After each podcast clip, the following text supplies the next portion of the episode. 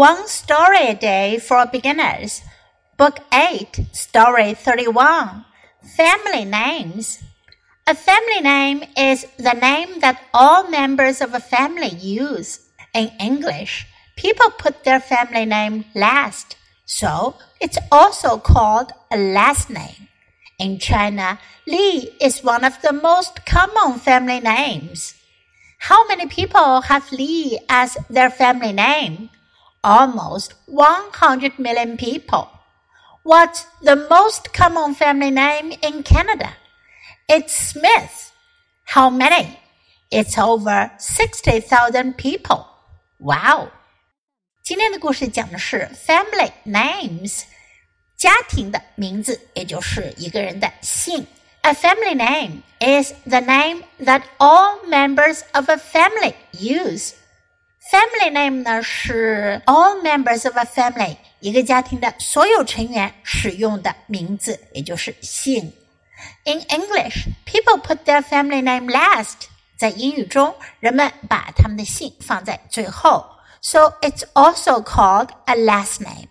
所以呢，它也叫做最后的名字。In China, Li is one of the most common family names. 在中国，李是最常见的姓。How many people have Li as their family name？有多少人姓李呢？Almost one hundred million people，几乎有一亿人。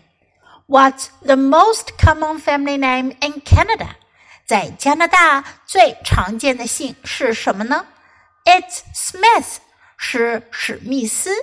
How many？ 有多少？It's over sixty thousand people，有超过六万人。哇哦，哇！对于加拿大人来讲，有六万人姓史密斯已经很多了。但对于我们中国人来讲，我们中国人的大姓像李啊、王啊、张啊，这些都是几百、几千万人姓的。Now listen to the story once again. Family names. A family name is the name that all members of family use. In English, people put their family name last, so it's also called a last name. In China, Li is one of the most common family names. How many people have Li as their family name? Almost 100 million people. What's the most common family name in Canada? It's Smith. How many? It's over 60,000 people. Wow.